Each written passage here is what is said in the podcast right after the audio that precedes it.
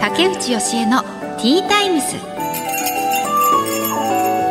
始まりました。竹内義恵のティータイムズ毎回大手企業からベンチャー企業まで経営者の方企業を代表する方をゲストにお招きして仕事へのこだわり時代を生き抜くヒントなどお話を伺います。パーソナリティは私竹内義恵が務めさせていただきます。さっきあのちょっとこう本番前に あのみんなでお話ししててでスタッフの S 君があの 一人暮らしを最近始めたということでねすごい楽しい。ってね。いや楽しいよな一人暮らしいいな。もう私も家族でね住むようになって、まあ、それはそれでね孤独感みたいなのはなくてそれはいいんですよ。やっぱ一人暮らしの時はなんか突然わけもわからぬ孤独に襲われるみたいなのがあったりしたんだけどそれはなくなってまあでも一人暮らしのあの自由は本当になくなったなっていう。いいね自由自由っていいですよね。でその一人暮らしを今味わっていてその時になんかこう決めていたルールってありますか？みたいな話になったんですけどねそうですよね。本当に下手したら何でもできちゃうから部屋にいる間ずっとテレビ見てるとかぐうたらしてるみたいな裸で歩き歩き回るみたいなのも全然できちゃいますもんね。誰にも何も言われないっていう。私もでも好き。もうなんか一日1枚板チョコ食べあげるみたいな。あの食生活ひどかったですね。何でも食べても何も言われないし家族がいたらちょっとこそこそ食べるんですよやっぱり。なんか机の中に隠したりして 母親に見えないように。でも一人暮らしだった。らその映画ねしなくていいから、まあ、逆にブクブク太っていったっていうのもあるんですけどなんかルール決めてたかな。うーん。でも結構早起きなタイプだったんで必ずそんなにねこう遅くまで寝てるみたいなことはなかったですね。仕事ない時とかでもあの朝から何かしらヨガとか予定入れて朝から活動するようにはしてました。うん。だからぐうたらすることがあんまりなかったかもしれないですね。それはある意味良かったかな。うん。結構人によってはねぐうたらしたいみたいなタイプの人がいると思う私多分逆でそれしちゃうと罪悪感ですごい落ち込んじゃうので。ミュージックステーションの日とかは、まあ、夜8時スタートで9時に終わったのかな？でその後あでも反省会があってそうですね10時ぐらいかなに帰れる。何もなければそのまま帰るみたいな感じだったんですけど、まあ、結構飲みに行ったりみんなですることもあったりしたのでもう夜中はい夜12時過ぎて家に帰るみたいなことも結構あってなんかそういうのがあったから私も社会人になって一人暮らし始めたんですけどやっぱり夜遅くに帰ると両親が起きちゃうみたいなのでなんかこんな遅くまで何をしていたのみたいな感じで言われる。それがだんだんだんだん面倒くさくなってきてでしかも忍び足でかみんなが寝てる、ね、家に帰るのも大変だなと思って一人暮らし始めたんですけどそうでしたね。夜はなんか友達とかに呼ばれたらもうなんか夜遅くでもパッて出て遊びに行ったりとかしてましたね。ルールっていうルールはあんまりなかったかもしれない。あそうそうそう。そういう日も翌日は本当にちゃんと目覚ましかけて起きてましたね。なんか予定入れてちゃんあの何かしらヨガとか ヨガばっかり。運動してたかな。なんかそういうのがあると一応次の日も充実して過ごせる気がしました。ね夜遅くまで飲んだりして遊んでるとどうしても次の日ギリギリまで眠るみたいなの多いと思うんですけど一応私はそれがないように性格的なこともあると思うんですけど無理やりなんか予定入れて忙しくしてましたね。って感じ。これはでも性格によりますよね。のんびりするのが幸せだって感じる人もいるんだっていうのを夫を見て私は学んだのでとにかく寝てたいみたいなお休みの日は遅くまで。私本当それ信じられなくてえー、えー、みたいな。すごいそれ罪悪感感じないってもったいなくないって思うんですけどそれが幸せって感じる人はそっちを優先してもいいのかもしれないです。人によりますね。では始めてまいりましょう。今回のゲストお一人目は厚木ひまわり動物病院院長の貝原幸喜さんです。獣医さんですね。そしてお二人目が株式会社リシーク代表取締役の増田純也さんです。情報通信業をされている会社です。この後たっぷりお話を伺います。最後までどうぞよろしくお願いします。竹内教えのティータイムス。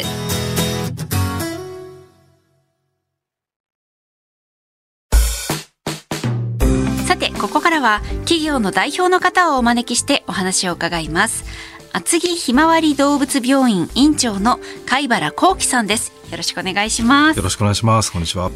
まずはプロフィールをご紹介します貝原幸喜さんは1968年神奈川県足柄上郡生まれ麻布大学獣医学部を卒業後都内の大手製薬企業の研究所で実験動物の健康管理や適正な動物実験に関する基礎研究に従事されました。2002年に神奈川県厚木市に厚木ひまわり動物病院も開院され現在に至ります、はい、ということでよろしくお願いします。よろしくお願いします。あの現在ね獣医さんとしてあのやってらっしゃるんですけれどもホームページを見たところ本当にいろんな種類の動物を見ていらっしゃって今どういう動物を見ていらっしゃるんですか？そうですね、まあ、やっぱり動物病院は、まあ、やっぱりワンちゃん猫ちゃんが中心なんですけれども、うん、最近はやっぱり鳥とかウサギとかハムスターとかフェレットとか。フェレット。フェレットですね。あのちっちゃい猫ちゃんみたいな細長い子がいるんですけど、はい、あとは、まあ、フクロモモンガとか、うん、ハリネズミとか、まあ、いろいろですね、はい、最近は本当にペットの種類がすごく多様になってきてますので、昔はペットショップっていうとねもうワンちゃんが中心で端っこに猫ちゃんがいるぐらいでしたけど、うんうん、最近はもうワンちゃん猫ちゃん以外のペットショップの方がなんかすごく場所を取って、はい、すごく流行ってる感じはあります。このなかなかねやっぱりこう獣医さんでもやっぱりワンちゃん猫ちゃんを中心に見てそれ以外はちょっと専門外というかあの見ませんみたいなところも多いと思うんですけれどもやっぱりこう勉強っていうのは個人的にされるものなんですか？そうですね。あの、まあ、例えば僕であればあの鳥類臨床研究会っていう研究会に所属をして勉強したりとか、うん、エキゾチック動物学会っていう学会に所属して、うん、まあ、そこで勉強したりとか、まあ、あとはもちろん自分でまあ本を読んだりとか、うんうん、はい、そういうことの中でやっていくんですよね。大学では教わらないんですね。あのはいまあ、僕はもう30年前に卒業してるので、うん、今とは違うかもしれませんがやっぱ当時はもうワンちゃん、まあ、あとは本当にもう僕ら獣医師ですから本来はあの家畜である牛とか豚とか、うん、えー、そういうものを中心に教育されるのでむしろ犬のことの方を教えてもらう方のが少ないぐらいですね。そうなんですね、はい、だから結構獣医さんはじゃあそういう学会とかに所属して個人的に興味のある分野をというか必要とされている分野を勉強されてるんですそうですそうです。あの学校ではもうほとんどその辺はそう、ね、はい、教育されないですね。へでも今なんかあの動物たちのお話をされてる時こうふとこう優しい表情に なられててやっぱ動物お好きなんだろうなっていう感じが伝わってきますね、はい、どなぜ獣医さんをやりたいと思われたんですそうですね。僕本当はあの人間の医者にずっとなりたいなと思っていたんですけど、うん、まあ、高校生ぐらいですかね。あの、まあ、ちょっと医学部受験も大変だっていうことも、まあ、実感し、うん、まあ、だったら動物の医者はどうだろうということだったりっていうところなんですけどもともと小さい頃から動物を家でも飼っていましたので。じゃあ動物のお医者さんいいねっていう、まあ、そんな感覚です。はい、えー、でもそれまでにね結構その実験動物の健康管理とか、うん、そういう研究に従事されてたんですねこのお仕事する前は。そうですね。あの大学を卒業して僕らは国家試験を受けて受かれば、まあ、獣医師になれるんですけれども、うん、まあ、それでそのまま動物病院で、えー、勤務医として働く獣医師もいれば僕はあのその道を選ばずに企業に入って企業の中にいる動物の管理をする獣医師としての仕事を最初は選んだんですよね。そのお仕事って今に生きてたりする部分ってあるんですか？そうですね。やっぱりあの動物っていろんな種類もいればいろんな立場の動物もいて、うん、まあ、あの研究所で飼ってる動物ってのはペットじゃありませんから、うん、やっぱりあのお散歩も連れてってもらえないし、うん、あの辛いことばかりの動物、まあ、いわゆる実験動物なので、はい、ちょっとそういうものをやっぱすごく見ててなんかこう心がこう締め付けられる思いがずっとありまして。うん。あじゃあそうそっちよりもこう実際に動物と触れ合う機会が多いような心を通わせることができるような方向に行きたいなと思われたってことです、そうですね。やっぱ動物はやっぱ僕らを癒してくれる存在だと僕は思っていたのであのやっぱり研究所の、ね、動物を見て僕は全然心は癒されませんでしたしやっぱりちゃんと僕らがその子たちを癒してあげることで初めてやっぱ人間って癒されるんだなって本当にその研究所に入って初めて思ったんですよね。でそれをやるのはもうここに行ってはできないしやっぱり実際に治療する重視にならないとそういうことはやっぱりできないなと思ったのでもうスパッと会社を辞めて、っていう形になりました。それでまた勉強いろいろされて、そうですね。あの何年間かちょっと研修医という形で、うん、まあ勉強した上でまあ開業準備をしてという流れです。ええこれだけの数の動物ってこうやっぱりそれぞれ違うんですか、はい、治療法っていうのが。そうですね。やっぱりまあ鳥は鳥類ですし、まあ、犬猫は哺乳類じゃないですか。なんでもう全然もうその種そのものも違いますし、まあ、例えば犬であれば1キロ満たないチワワからもう100キロ超えるようなセントバーナードまでさまざまな動物種類、うん、体格がありますし、まあ、治療の方法っていうのはそんなにあのそれによって変わるものではないんですけれどもやっぱり生き物というのは基本同じなので薬を使ったりっていう治療は変わらないんですけど動物種による特性とかそういうものをちゃんと理解しないとやっぱりあの危険なことが多いと思いますね。先生が見ている動物の中でちょっとこうこの動物は特徴的だなっていうのってあったりするんですか？やっぱり明らかに特徴的なのはやっぱ鳥類でしょうね、ね、鳥でしょうね。やっぱり羽に囲まれてますね、はい、鳥は飛ぶし、でも二本足で歩くっていう意味では人間に近かったり、あそっか、はい、でも卵を産むとか、うんうんうん、面白いですよね鳥は。へえあとなんか針と漢方薬っていうのも扱っていらっしゃるっていうのがそうですね。的なかったんですけども、ね、針、はい、動物に針っていうのは効果があるんですか？あのあります。あのやっぱ僕ら今世界の標準治療っていうのはやっぱりあの西洋から来たあの西洋医学が標準医学なんですけれども、はい、まあそれのももっとも何千年も前からあるまあいわゆる中医学っていう中国から来た医学っていうのは全く違う医学なんですよね。なのであのどうして針が効くのかとかっていうのは実はまだよく分かってない部分もあったりするぐらいちょっとこううさんくさいっていうか怪しい部分もある医療なんですけど、はい、やっぱり3,000年以上前からあの受け継がれている経験的にあの効果のある治療として今現在もあるということは、はい、やっぱりちゃんとしたあの治療ということで西洋医学とそういうまあいわゆる中医学を僕はあのうまく結合させながら動物にとって一番優しいベストな治療をやりたいと思って勉強したんですね。へそれをやってる他の動物病院ってありますか？あもちろんありますあります。あるんですけれどもまあでもどうだろうそんなにないですかね。あの確かに病院で扱うっていうのもねそもそも珍しいですもんね、うそういう東洋医学そうですね、まあ、漢方はねあるにしても、はい、針は。えー、えどういう症状でその針とかを処方、まするんですか？あの針は実はもうどんな治療もで基本的にあのがんとかあの感染症以外の治療はあの昔の中国の人はもう何でも針でやっていたりするぐらい適応症は非常に非常に広いんですけれども、まあ、一般的に多いのはやっぱりあの椎間板ヘルニアでちょっと後ろ足が動かなくなっちゃったワンちゃんとかあとまあちょっと胃腸の調子が整わないワンちゃんとかまあ、そういうまあ一般的な症状の子に対して、まあ、もちろん最初は標準治療を行うんですけれども、薬で、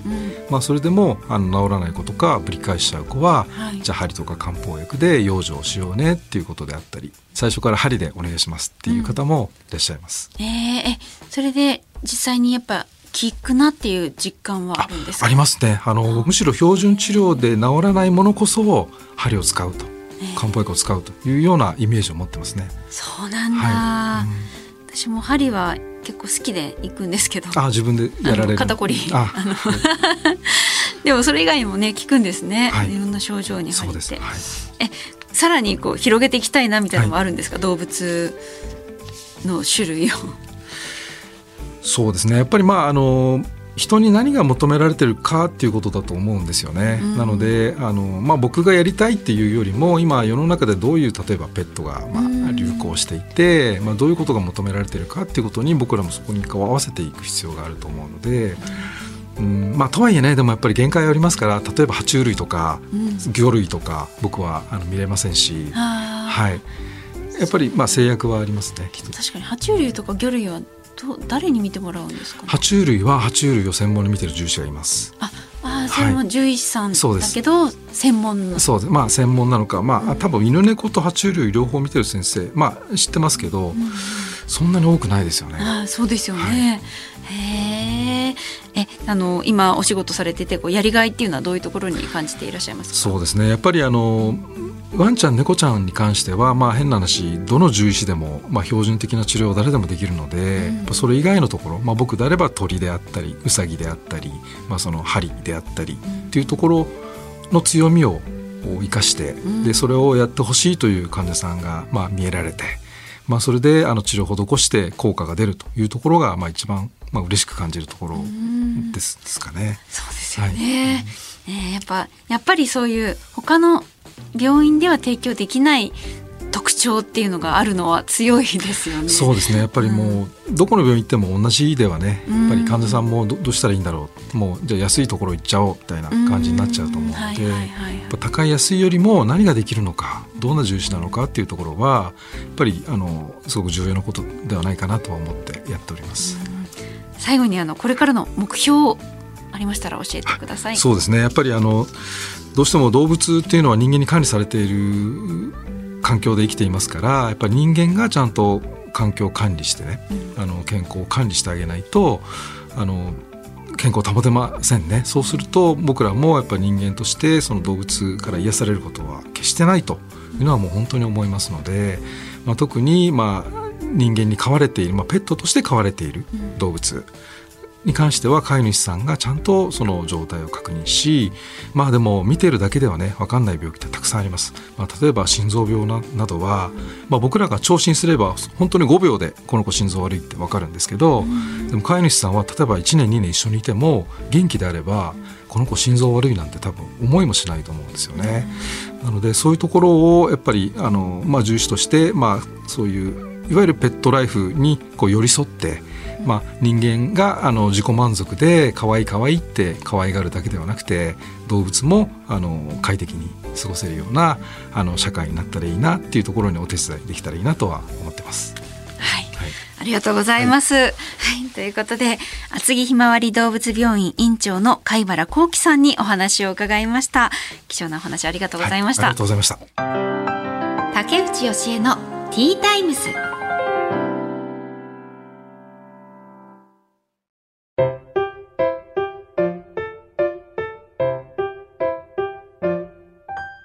次のゲストをお迎えする前に本日の一品です。今回は銀座メーカー銀座かのこの花かのこです。これね、あの気になってました。かのこさんね。あのね、すごい可愛らしいんですよ、お菓子が。まるまる、あの、コロコロっとしたお菓子でね。はい、あ、嬉しい。ちょっと初めていただくんですが、ずっと気にはなってました。ちょっといただきます。えっ、ー、と今私の目の前にあるのが、えー、小豆のかのこと栗のかのこかな？うん。はいじゃあちょっと小豆の方をいただきますね。ちっちゃい本当にコロコロっとしたボール状になっているこのあんこ。で中になんあ中もあんこ？あ中もちょっとあんこいただきます。うんふん。うんあめちゃくちゃあの全全部あんこなんですけど中にななんていうんですかねこう白玉とかが入ってるのかな？白玉がちょっと入っててってもいっぱいあんこが詰まっていてでそのあんこもこう滑らかなあんことこう大粒の小豆のこう食感が味わえるあんこ。で表面には寒天でこうツヤツヤっとした仕上がりになっていてすごい可愛いほんと宝石みたい。見た目がいいですね。味も最高だし、うん、宝石をいただいてる感じです。これいいですね。手土産とかにねこういうの素敵ですよね。なんだろう。よく見かける気はするんですけど私の住んでる地域にはあまりないのでなかなか買えないんですけど。うんうんうんうんごちそうさまでした。さてこの後お招きするゲストは株式会社リシーク代表取締役の増田純也さんです。この後たっぷりお話を伺います。本日2人目のお客様は株式会社リシーク代表取締役の増田純也さんです。よろしくお願いします。よろしくお願いします。まずはプロフィールをご紹介します。増田純也さんは1986年のお生まれ。三重大学を中退された後専門学校を卒業2018年に現在の株式会社リシークを設立され代表取締役に就任されました。ということでお願いします。どうぞこちらこそよろしくお願いします。え今日は名古屋からお越しいただあそうですね。名古屋から。はい。はいねあの名古屋のお土産もありがとうございます。とんでもないです、はい、私は静岡に住んでるので名古屋は、はい、はい、隣です、比較的、うん、近いんですけれども。そう。えじゃあ会社は今名古屋にあって株式会社リシークですけれどもまずちょっと事業内容を教えていただけますか？はい。事業内容なんですけれども、まあ、ネットワークインフラ事業と申しましてあの通信建設の仕事をしてます。携帯電話基地局携帯電話の電波を発射する装置なんですけれども、はいはいはい、あれの、えー、設備の工事だったりだとか、えー、メンテナンスだったりだとかそういったところをメインに行っております。へ携帯電話の基地局って意外なところにあったりしてなんか公園のああありますね。あったりして ありますね。どのくらいの間隔であれって設置されてるものなんですか？えー、結構そのまあ、例えば今ですと 4G だったり 5G だったりいろいろあるとは思うんですけど、うん、その周波数帯によって、えー、飛ぶ間隔が違うんですね。なのでその 4G だと例えばまあ5キロ以内、えー、2キロから5キロの以内にあったりだとか、まあ500、500, メートル以内にあったりだとか、まあ、大体どれぐらいの場所に設置してほしいよっていうのが、まあ、あの某キャリアさんの方から、えー、指示があるので、まあ、その近辺で携帯電話を置ける場所をまず探して、でその場所のオーナーさんに対してここにちょっと設置させてもらえませんかと。い。う交渉を行ってでその交渉を行って合意をもらってそこの場所で設計をして、まあ、実際に工事をしていくと。大体こういった形が一連の流れですね。へえあそういう感じなんですね。じゃあその 5G とか 4G とかによってもまたその距離が違う、ね、距離が違ってきますね。えー、でそれを工事されたそうですね。はい。あの電気工事会社です。あの一つすごい簡単に言ってしまうと、まあ、電気工事の部類の、えー、通信っていうところを、えー、メインで、えー、特化してやらさせていただいてるっていうところが、まあ、会社のスタートというところですね。へえもともとその専門学校ご卒業でそのその時はこういう通信関係のことは勉強されたんですか？全くですね。あのこの専門学校で勉強していたのは簿記会計のあの、はいはい、公認会計士の勉強をさせていただいてたんですよ、うん、なので全く今分野的には違う、ね業界で。どこで勉強されたんですかこういう？通信ですか、はい、いやもう仕事し始めてからですね。えー、本当たまたま仕事を誘っていただいた先輩がいたんですけれども、うん、それがたまたまこの通信っていう分野だったという形ですね。はいはい、あじゃあそういう通信系の会社にまずは所属していたんです、ね、あそうですね。はい。独立する前は、はい、どういうことをされてたんですか？あそこではですねエリア設計っていうところをまず最初にやらさせてもらったんですけどそれこそ、えー、先ほど竹内さんの方がおっしゃっていただいた、まあ、どれぐらいの距離、えー、で、うん電波が発射するかっていうところを、まあ、可視化するソフトがあるんですね、はい、なのでこのぐらいの場所に、えー、設置したら、えー、周辺の電波が良くなるんじゃないかっていうシミュレーションをして、えー、ここの場所だったら OK ここの場所だったらダメだよっていうところの、えーまあ、判判定というか判断をしてたっていうのが、まあ、一番最初でしたね。へえあそういうことをやっててで今じゃそれを生かしながら独立されたっていう。5年経ちますけれどもなんかその事業以外にも本当に幅広くいろいろ展開されていてすごいですよね。そうですね。他にも、まあ、例えばですけれども先ほどその携帯電話の、うん、えー基地局を設置するにあたってまずその土地の交渉え場所設置する場所の交渉から行うところから、うん、あとはまあエコエネルギーということでえまあ太陽光の方のえまあ用地交渉をさせてもらったりだったりだとかあの通信の工事の分野でやっぱり電気工事も含んできますので、まあ、そういった電気工事の分野ですね。今は特にまあ、エコエネルギーという、まあ、カーボンニュートラルっていうところも昨今は叫ばれてくると思うんですけど、まあ、LED の交換だったりあの EV 車のですね充電設備だったりとか、まあ、そういった電気工事も結構親和性が高い分野でしたので、まあ、そういったところも新しくやり始めながらというところで今いろいろ広げてってる。へえあそれが基本的には今やってらっしゃることっていう感じですかね。従業員は何人ぐらいいらっしゃるんですか？今従業員の方がスタッフ全員、えーと、正社員とかパートさんだとかもろもろ全部ひっくるめて今50名ぐらいですね。あすごい多いですね。何がやっぱりあれですかね？携帯無線基地局の工事がなんだろう依頼が多いんですか？依頼が多い。まあそうですね、まあ、お客さんからの要望でまいろいろこういった仕事できる人いないかっていうご要望とかも結構ありますのでまあそれに合わせてもともと求人広告もほとんど出してなかったんですけれども、あのまあ、私の知り合いからえまあ、じゃあちょっとうちでどうだっていうお話とかが結構いただきまして。で、まあのまあ、なんていうんですかね。縁故採用っていうんですかねこういうのって。あの知り合いの知り合いが人を呼んでっていうことでちょっと人が増えていくたというような形ですね。えこの仕事の依頼自体はどうやって増えていったっていうふうにあこれもですね、まあ、お付き合いしてる会社さんの方から新しくこういうことをやるんだけれども誰かこういうことできる人いないかっていうお話をいただくことが多かったですので、まあ、それに合わせて、まあ、人もどんどん採用してっていう形でどんどん増えていったような形ですね。とか特に、えー、すごく営業をかけて広げていったっていう感覚はあまり私自身なくて。まあ、いただいた仕事をしっかりやってでそれがまた次の仕事につながっていくような、えー、ことが多かったかな。えー、じゃあその分野になんかこう専門性のある人を人材を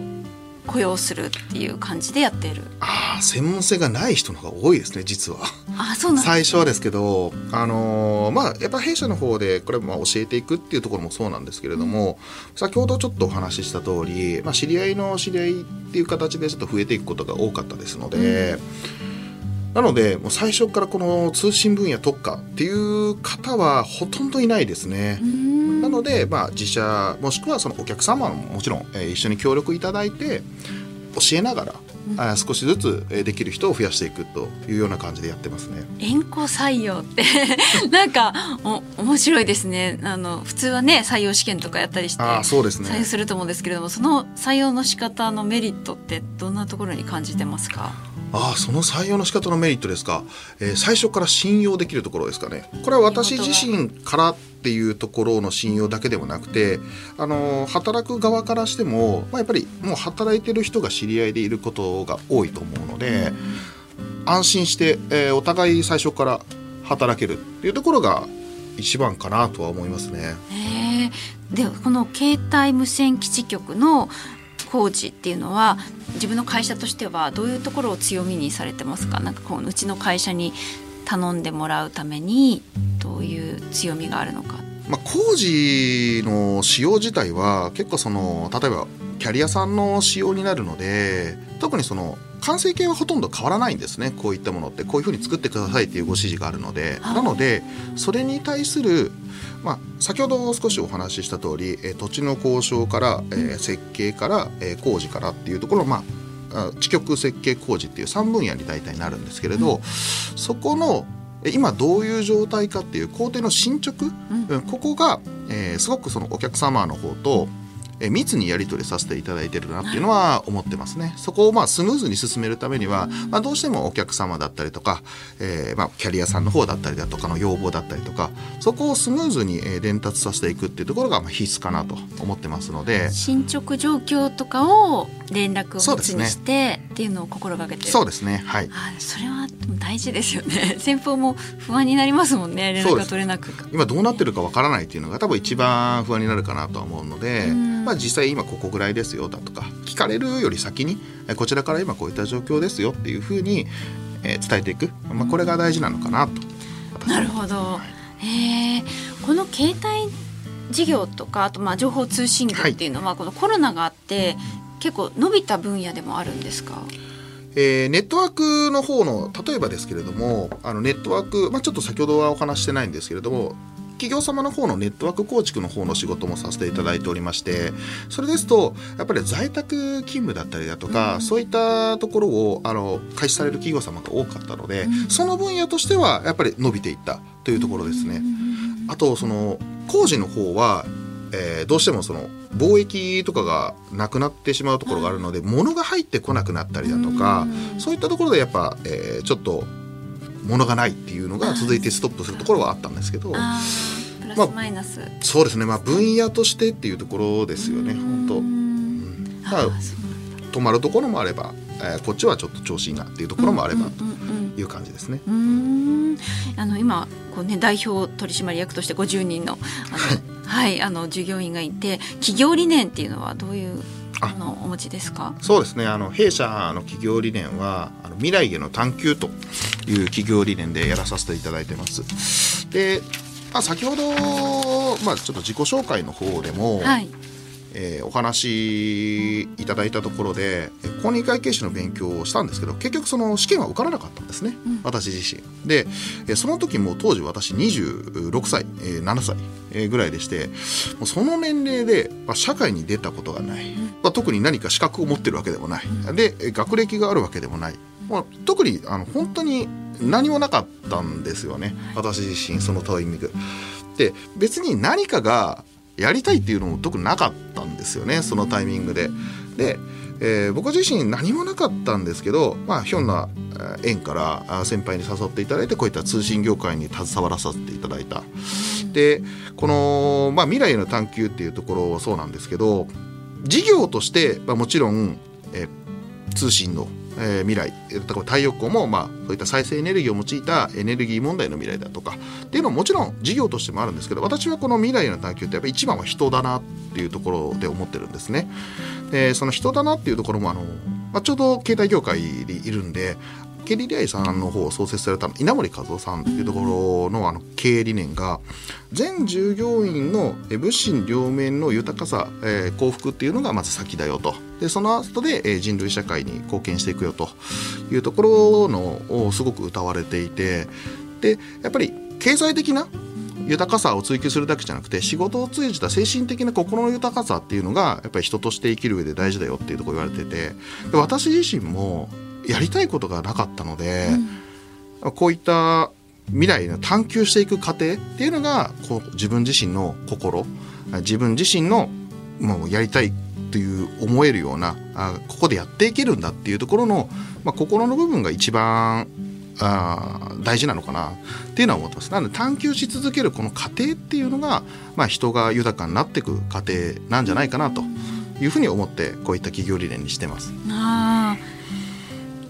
何度でも探し求めるリシークっていう社名っていうのもそういうところから、ね、そうですね。はい、へえ。これからの夢目標あったら教えてください。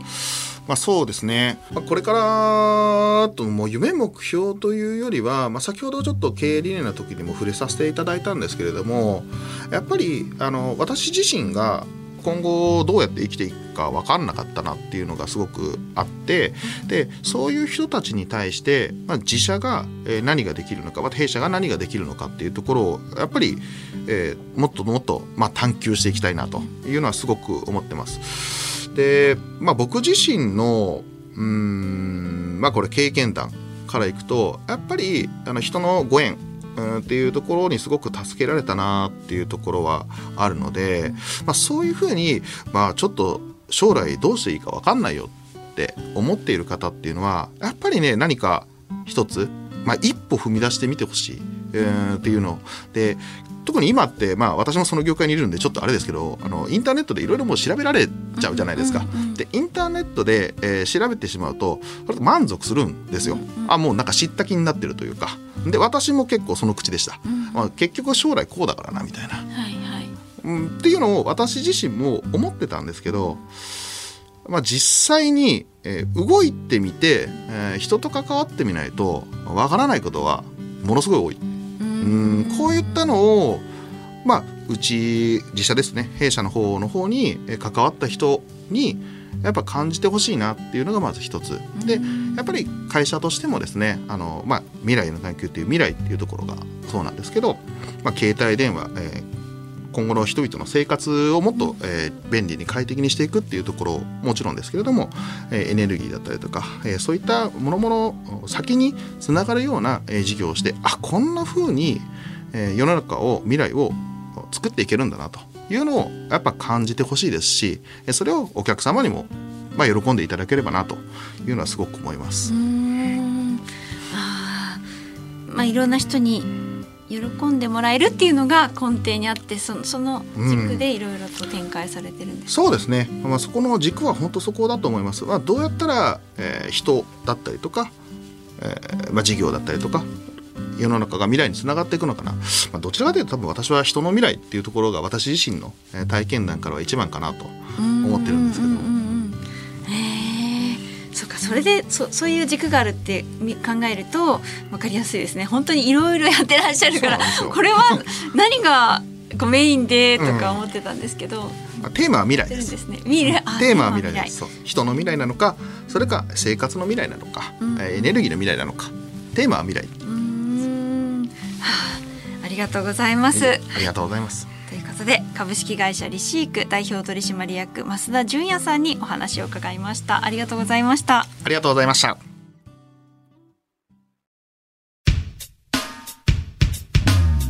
竹内教えのティータイムズ。そろそろお別れの時間となりました、えー、お一人目が厚木ひまわり動物病院院長の貝原幸喜さんなかなかねワンちゃんとか猫ちゃん以外の動物を扱っている病院っていうのも、まあ、そんなに多くないと思うんですけれども本当にさまざまな動物を対応されていてでそれがご自身でも強みだということでおっしゃってましたけれどもねやっぱりどんな分野でもそういう自分の強みっていうのがあるといいんですねやりがいを感じる部分であるっていうふうにおっしゃってましたもんね針とか漢方とかもねそういうのもちゃんとね効果を実感できているというふうにおっしゃってましたね。ま、東洋医学ってね本当にまだまだわからないあの領域ではあるんですけれども確かに私もね頼ったりしますね。はい面白かったです。あのすごく動物のお話をする時優しい表情をされていたのが印象的でねやっぱりそういう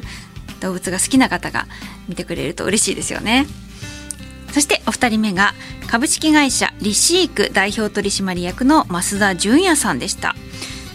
ちょっとこう笑顔がはにかむような笑顔っていうんですかね。か可愛らしい方であの体は大きいんですけどね。可愛らしい方でした。27歳までご本人がおっしゃってたのはニートでいらっしゃって。でそこからね先輩がこれやってみないっていうので本当にひょんなことから広がっていって今ご自身で会社を経営されていて50人の従業員がいるかなりね大きな会社だと思うんですけれどもに成長しているっていうのはすごいですね。何が起きるかわからないんだなって。でもね増田さんもおっしゃってましたけどもだからもうとにかくまず一歩踏み出すことが大事っていうね。実際に人と会ったり一歩踏み出すっていうんですかね。その自分から交流を広げていくのが大事なのかなっていうのはなんか感じましたね。うん。面白いですね。まさか27歳の時はこんなことになるとは思ってなかったんでしょうね。増田さんも。はい。ということで今日もねいろんなお話伺いました。ありがとうございました。そして番組ではあなたからのメッセージを大募集しています。えー、メールアドレスアルファベット小文字で ttimes.1242.com、